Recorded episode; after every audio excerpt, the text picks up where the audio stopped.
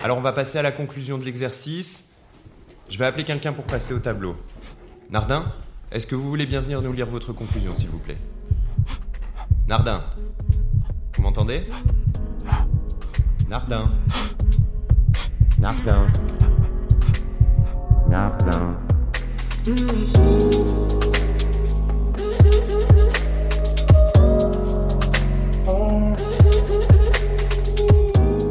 peut arriver. Moi, ça m'arrive souvent de balbutier, euh, perdre mes mots. euh, c'est pas très grave, quoi. J'en ai déjà entendu des fois dans certaines émissions, euh, sur internet essentiellement. Bah, ça doit être difficile. Je pense que les gens qui bégayent, euh, c'est compliqué pour eux euh, en public. Jeudi 10 mars, 16h. Dans la boîte de la mission Égalité-Diversité, un mail. Delphine, la chef de projet, me dit On a une témoin. Cécilia qui nous contacte pour parler de bégaiement. Elle a écrit un livre, Mon coming out du bégaiement, pour faire connaître ce trouble et donner des astuces aux personnes bègues.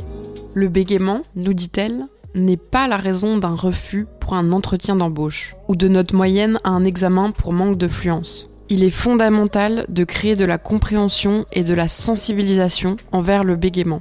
Il faut le normaliser. Amphi 25, c'est une volonté de créer une safe place à l'université, un espace pour échanger, réfléchir et offrir des ressources aux personnes qui en ont besoin. Je m'appelle Taïmé, je fais partie de la mission Égalité Diversité de l'Université Lyon 1 et dans ce nouvel épisode, on va investir la sphère du langage. Juliette de Chasset est orthophoniste, thérapeute, enseignante, spécialisée dans le bégaiement. Elle va nous parler des avancées de la recherche et de comment elle traite ses patients et patientes. Vincent Valdelièvre est bègue et délégué du Rhône de l'association Parole Bégaiement. Il va nous parler de rencontres, de partage et d'acceptation. Mais d'abord, on va écouter Cilia, dont je vous parlais plus tôt, qui est étudiante dans le master didactique des sciences à Lyon 1. Cilia n'a que 23 ans, mais elle milite activement pour l'inclusion des personnes bègues. Elle nous raconte son parcours. Euh, j'ai voulu témoigner euh, parce que je suis bègue euh, depuis l'âge de 12 ans et que je vois que enfin ouais et que je vois que le bégaiement est toujours porté donc sur des préjugés et que ouais et que j'ai encore fait face à des moqueries encore en licence et je me dis que c'est pas normal. Et du coup, je pense qu'il y a je pense qu'il y a hum, comme un manque de sensibilisation. Donc c'est pour ça que bah mon combat bah c'est de sensibiliser le bégaiement aujourd'hui. Alors, c'est un trouble de la parole qui fait qu'on va euh, répéter des mots, donc sur des sons, sur des syllabes. Et euh, voilà. Ah oui, et donc aussi euh, dire beaucoup de mots d'accroche comme des comment dire, des e. Et en fait, bah moi, ça m'aide pour parler parce que sinon, bah ça bug. Alors moi, je sais que j'ai vécu, des choses pas très cool à 12 ans, donc on pense que c'est ça, mais on n'en a pas la certitude. Mais moi, je pense que c'est ça aussi, parce que, enfin, ouais, parce, qu'en fait, ça m'a bloqué la parole pendant un certain temps. Du coup, bah, je me suis dit, bah, peut-être que c'est le déclencheur de tout ce qui est euh, le stress et enfin le sommeil et enfin le chose, enfin, enfin comment dire, toutes ces choses-là. Et ben en fait, enfin, c'est facteur du bégaiement en fait. C'est ouais, enfin, en fait, enfin moi je peux très, enfin comment dire, je peux très bien parler ici et soudain, bah tout à l'heure, euh, moi je suis stressée et ça va buter, buter, buter et ça va être carrément euh, différent. De maintenant euh, en- entre nos échanges, on va dire. À l'âge de, en fait, de 15 à 20, de 15 à 18 ans, euh, j'ai suivi des séances. Et donc, c'était plutôt donc euh, des séances de rythme de parole et, de prononciation. Et en fait, ça m'a pas beaucoup aidé parce que, en fait, moi, je pensais que c'était la personne qui m'aidait et qu'en fait, enfin, moi, j'avais pas compris que, enfin, moi aussi, enfin, moi, j'avais un, euh, un rôle à jouer en fait euh, dedans.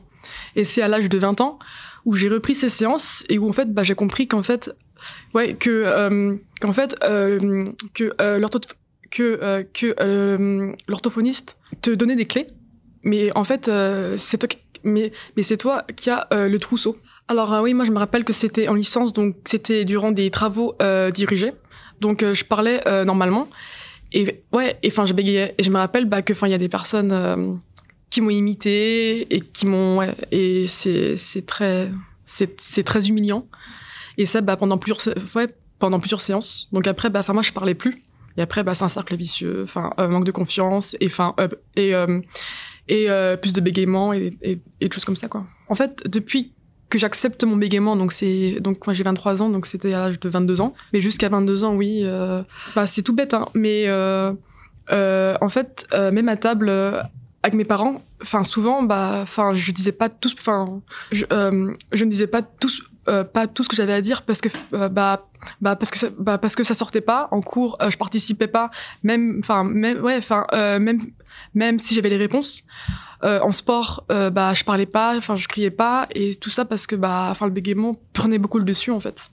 Pareil, pendant longtemps, même pour commander du pain, enfin, moi, je n'osais pas partir à la boulangerie. J'étais non, enfin, j'ai peur.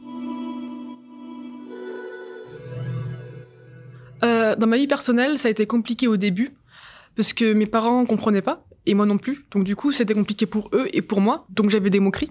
Enfin, en fait, c'était normal parce qu'en fait, c'est peu connu. Donc, enfin, moi, je comprenais pas. Et puis, bah, eux non plus. Mais avec le temps, ça s'est mieux passé dans ma vie personnelle parce que, enfin, tout le monde euh, a compris. Mais c'était plus, oui, dans le monde professionnel où c'était moins bien vu et c'était plus compliqué à vivre. C'était deux mondes, en fait. Euh, c'était le mien où, enfin, tout se passait bien. Et c'était bah, le monde euh, professionnel où, enfin, oui, où, où c'était beaucoup plus compliqué. Alors, euh, alors euh, par rapport à mes professeurs de lycée, collège et même de licence, en fait, enfin moi j'en parlais pas, donc eux euh, savaient pas forcément que là, moi en master, j'en ai parlé directement, et du coup, il y a comme un dialogue de compréhension qui s'est fait euh, directement. Du coup, bah, enfin moi j'ai plus confiance. C'est tout un dialogue à faire ensemble, euh, ouais, et des prises de conscience, parler. Euh, des sentiments et des ressentis parce que c'est ouais parce que c'est très important pour moi mais aussi pour eux parce qu'en fait euh, ça m'arrive vraiment de bugger des fois et c'est compli- ouais et c'est compliqué pour eux de savoir comment se comporter et c'est normal donc en fait bah tout ça enfin faut en parler par exemple quand quand en fait je bug et bah euh, en fait euh, enfin soit enfin soit tu peux par exemple euh, fuir des yeux comme ça mais en fait ça c'est c'est un tips que enfin ouais que que que des gens ont par exemple parce que enfin ces personnes euh, sont mal à l'aise donc moi, enfin, ça me blesse. Mais je peux comprendre que, enfin, les gens font ça parce que, enfin, c'est, tout un contexte en fait. Mais si ça, ouais, mais si ça se reproduit une fois, deux fois, trois fois, ok. Enfin, là, moi, je comprends pas.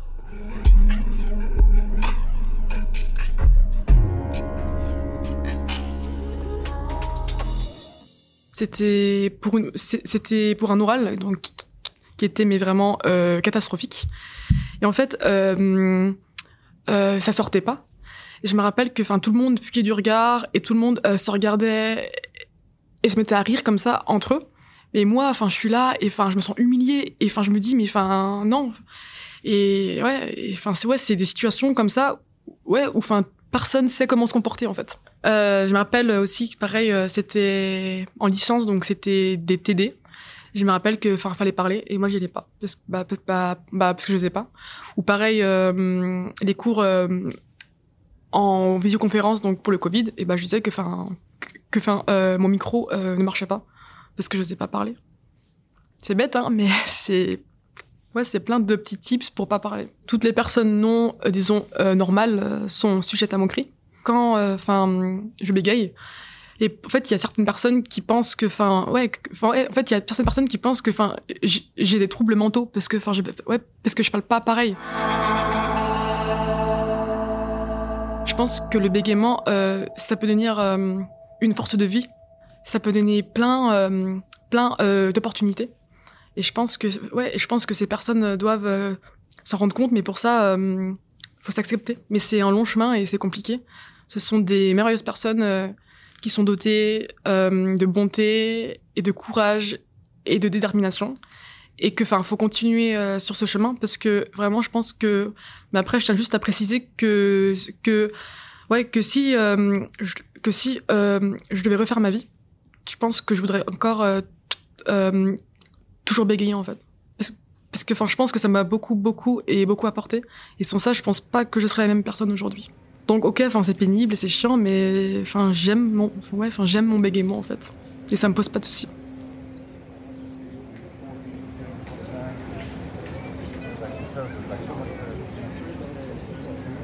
Euh, je pense que ça peut être difficile euh, déjà pour euh, trouver un travail parce que l'image et la, la prestance et du coup les mots que tu utilises sont importants pour trouver un travail. Après, je pense que dans les relations amicales, ça pose pas tant de problèmes que ça. Enfin, je mettrais pas quelqu'un à l'écart parce qu'il est parce qu'il bégaye. Rejet, jugement dans le milieu scolaire, humiliation. On connaît tous et toutes le difficile cheminement de l'acceptation de soi. Bègue ou non, on peut comprendre le parcours de Cilia. Pour Juliette de Chasset, spécialiste des troubles de la fluence, la meilleure approche est celle biopsychosociale. Elle travaille dans un cabinet d'orthophoniste et enseigne à Lyon 1. En nous expliquant ce qu'est le bégaiement, elle nous parle des difficultés des personnes bègues.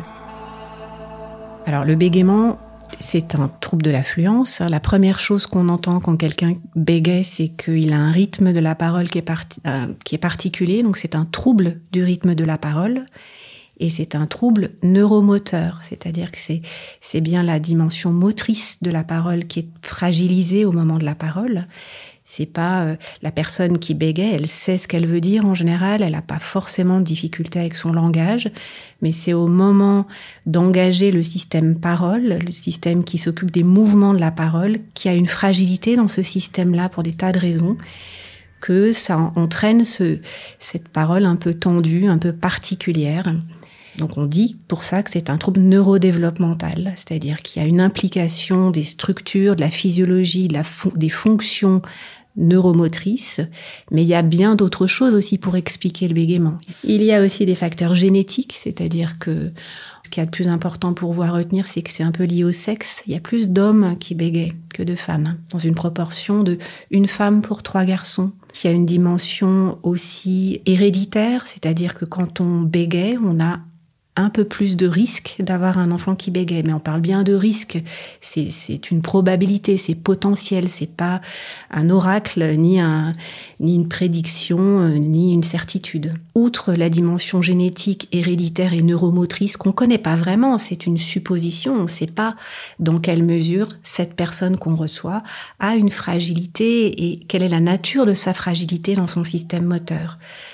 Par contre, euh, on va pouvoir retrouver une certaine réactivité émotionnelle, euh, on va pouvoir retrouver peut-être euh, d'autres difficultés associées au bégaiement, on va s'intéresser à son histoire.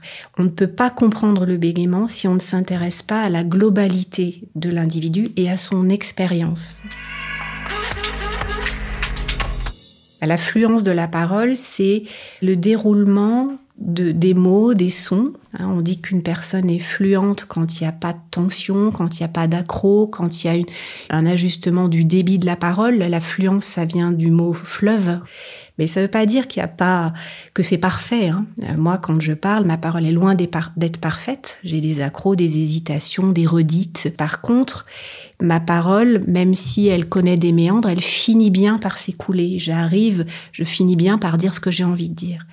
On dit que le bégaiement, c'est un trouble de l'affluence parce que le bégaiement vient empêcher, euh, brutaliser, euh, mettre de la bizarrerie et, et vient gêner l'écoulement de la parole. Il n'y a pas beaucoup de recherches en France. Il y a quand même un gros projet qui est lancé là sur des recherches euh, très précises sur un petit faisceau dans le cerveau qui relie un peu les hémisphères cérébraux et on- on appelle ça le faisceau Aslan et on pense qu'il peut y avoir chez certaines personnes qui bégayent une lésion de ce faisceau. En tout cas, quand on le vient le léser un peu euh, volontairement, ça peut engendrer du bégaiement chez la personne qui bégaye. Et ce projet s'intéresse beaucoup à la notion de rythme aussi, et peut-être à des détails un peu de l'articulation, mais ça, je suis moins au courant. Donc ça, c'est la recherche française. Après, il y a une recherche internationale qui est très variée autour de euh, rechercher peut-être une mutation sur un gène euh, du chromosome 12. Alors là aussi, je ne connais pas les détails. Il y a des recherches un petit peu dans tous les sens. Il peut y avoir des recherches aussi hormonales, puisqu'il y a cette différence malgré tout entre les, les hommes et les femmes. Euh, il y a des recherches sur le cerveau, sur la substance blanche qui pourrait y avoir, qui pourrait être déficitaire dans certaines régions du cerveau, une atteinte des noyaux gris centraux. La recherche, elle est multiforme. Dans notre histoire, dans notre culture, la, la prise en soin du bégaiement, elle était très influencée par une approche médicale du handicap, C'est-à-dire que le bégaiement était vu comme une parole anormale, donc il s'éloigne de la norme. C'était vécu comme une pathologie et qu'il fallait remettre dans la normalité. Donc ça veut dire que euh, le soin était réussi quand la, personne redevenait fluente. Alors ça a été l'objet d'approches plus ou moins réussies et plus ou moins normatives et qui ont montré beaucoup leurs limites parce que euh, utiliser des techniques pour parler normalement, ça n'est pas possible fondamentalement de le faire tout le temps. Donc il y a des tas de personnes qui se sont pas reconnues dans ces approches-là. Et avec l'évolution, on est, on est aujourd'hui dans une approche biopsychosociale du bégaiement où l'individu est au centre dans ses relations avec l'environnement, vient s'intéresser à ses émotions, à son expérience. Euh, et on est vraiment dans l'idée de reconnaître que le bégaiement est une particularité, que ça fait partie de cette diversité, cette neurodiversité dont on parle beaucoup aujourd'hui, et que ce qui est bien plus important, bien plus grand que le fait de bégayer, c'est de s'exprimer. La personne qui bégaye, a une parole qui est particulière, qui peut être bizarre, qui peut être jolie, qui peut être charmante. Et, et ce qui compte, en fait, c'est que la personne puisse se dire se montrer, se révéler, s'exprimer, dire ce qu'elle pense, qu'elle veut, avec les mots qu'elle veut, qu'elle puisse défendre son point de vue, rencontrer des personnes, faire le métier qu'elle a envie de faire, manger la pizza qu'elle a envie de manger, appeler ses enfants par le prénom qu'elle aime, et que tout ça, c'est possible en bégayant. La personne qui s'exprime bien, c'est la personne euh, qui est à l'aise, euh, qui a du vocabulaire, euh, qui articule, qui parle vite, qui a une certaine réactivité dans l'échange, qui dégage une certaine prestance. Et c'est d'autant plus vrai qu'aujourd'hui, on connaît le pouvoir de la parole dans les relations. La personne qui s'exprime bien, elle a, elle a, déjà un peu gagné quelque chose dans la relation. Donc tout ça, les personnes qui bégayent en ont un peu conscience de ça. Surtout que quand ils regardent leur youtubeur préféré, comme il y a ces fameux coupages, ces coupes au montage, pardon, bah, toutes, les, toutes les imperfections du langage sont gommées, les personnes parlent très très vite, elles sont une espèce de dextérité du langage qui fait que c'est un modèle euh, qui devient complètement idéalisé et difficile à atteindre. Peut-être quand j'ai démarré, c'est de voir à quel point les personnes qui bégayent aiment parler en fait. Et du coup, ça m'a fait réaliser à, quel point la, la souffrance était d'autant plus importante que c'est des personnes qui aiment s'exprimer, qui aiment communiquer, qui ont envie de connexion avec l'autre. Les difficultés des personnes qui bégayent, résonnent pour moi, de, se sentir, euh, d'avoir peur du regard de l'autre, du jugement, de la réaction de l'autre, d'être frustré parce qu'on sent qu'on ne s'est pas bien exprimé, ou d'être frustré parce qu'on sent qu'il y a un décalage entre la manière dont l'autre me perçoit et qui je suis réellement. C'est des choses que j'ai pu éprouver, que j'ai l'impression que des tas de gens, en fait, euh, éprouvent. Euh, mais c'est vrai qu'il y a ce symptôme un peu particulier qui déroutant. Ça laisse personne indifférent. Et l'idée, c'est que la personne qui bégaye puisse se dire bah, Je bégaye, c'est une particularité, ça me rend unique. Et bah, de ce fait, on ne m'oubliera pas et qu'on peut m'écouter, peut-être mieux m'écouter. On verra.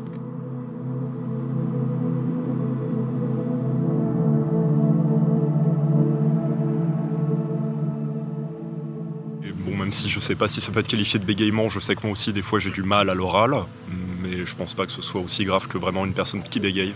Enfin, moi après pareil à l'oral, j'ai pas des gros bégaiements, mais ça m'arrive. Euh, je, je suis pas bègue quoi. Enfin, il me semble que les personnes les, les personnes bèguent, c'est vraiment euh, quelque chose de tous les jours. Euh, que moi, c'est plus quand dans des certaines situations, je vais avoir tendance à bégayer. Donc, buter sur un mot, avoir les mains moites, se répéter, reprendre sa phrase, une, deux, trois fois.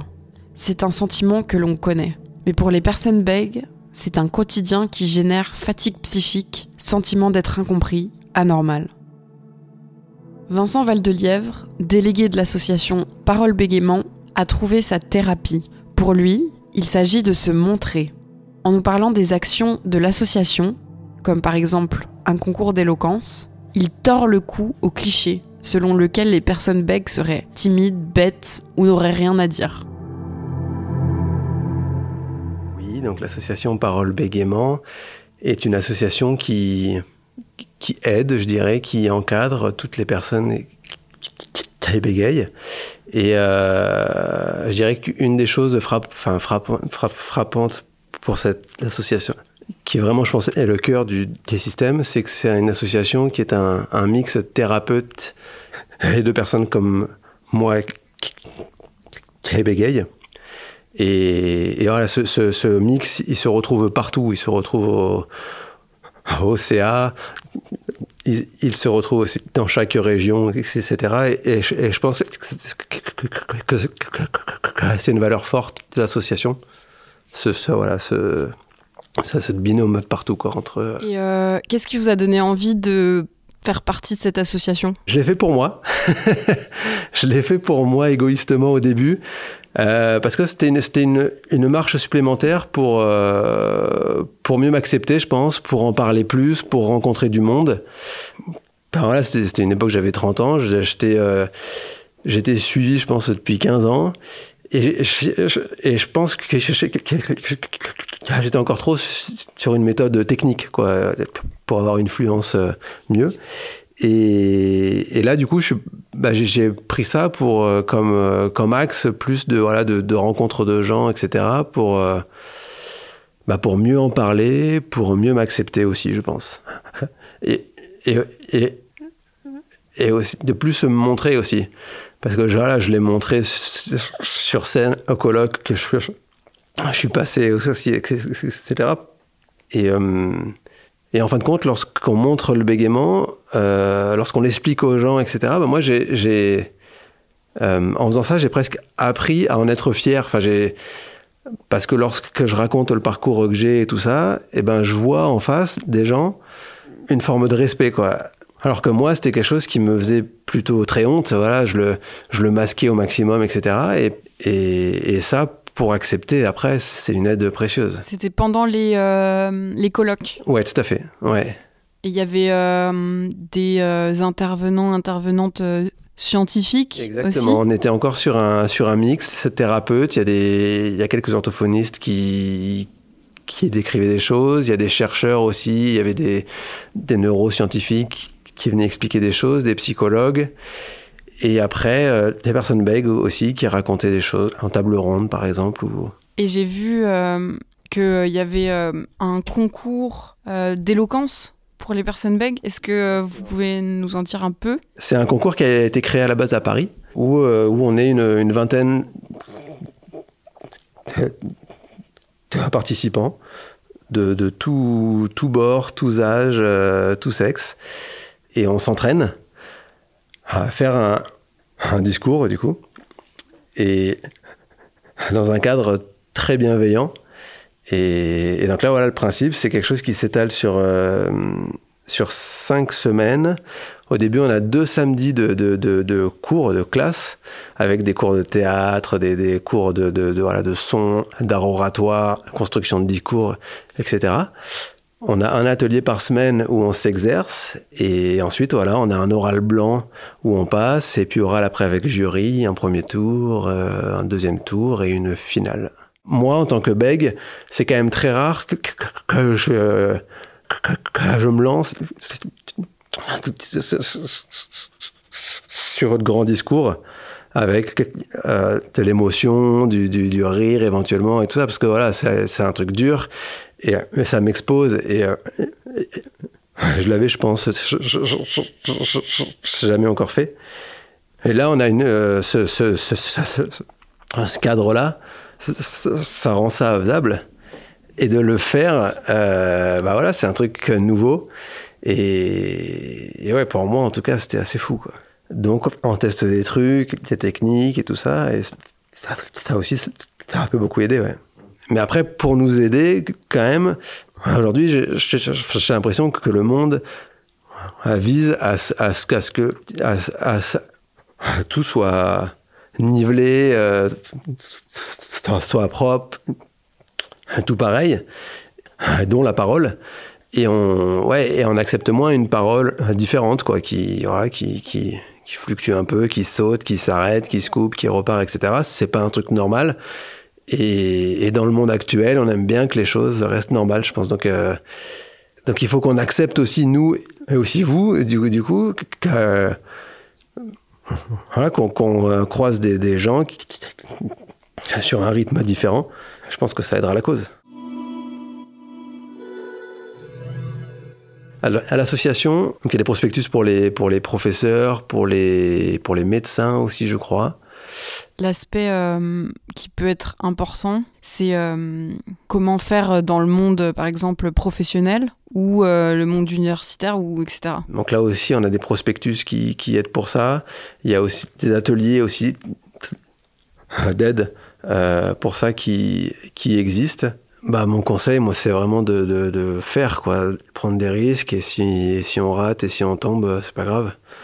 Euh, on va apprendre. Faire, faire, euh, faire et refaire et réessayer. Parce que je pense que si on se referme, bah après, on se. On s'enferme carrément. On se coupe de tout, et puis voilà, c'est pas une bonne euh, spirale de l'échange, le partage, je pense. C'est ma vision. Moi, je me rends compte que plus je m'expose plus je le partage, plus je l'accepte. En parler à des gens, au travail même, et tout ça, voilà, plus. Bah, en fait, plus on. Plus on l'assume, plus on le montre, et plus on le montre, plus on l'accepte.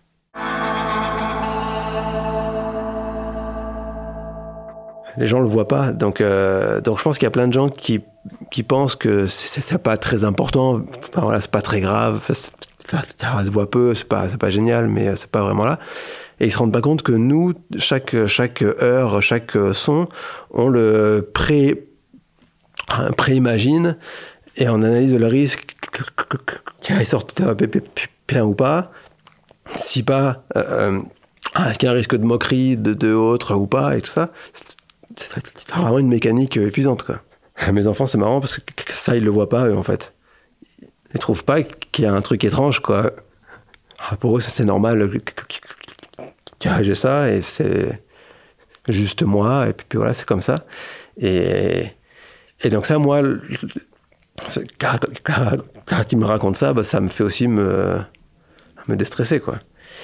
Et, donc, oui, je suis, je suis venu ici pour le partage. Moi, c'est quelque chose qui m'aide. Et, si d'autres aussi peuvent se, se, lancer avec ça, bah cool.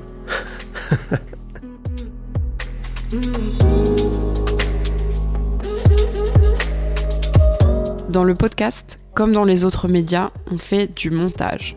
Des parties sont supprimées, des hésitations sont gommées, des voix sont lissées.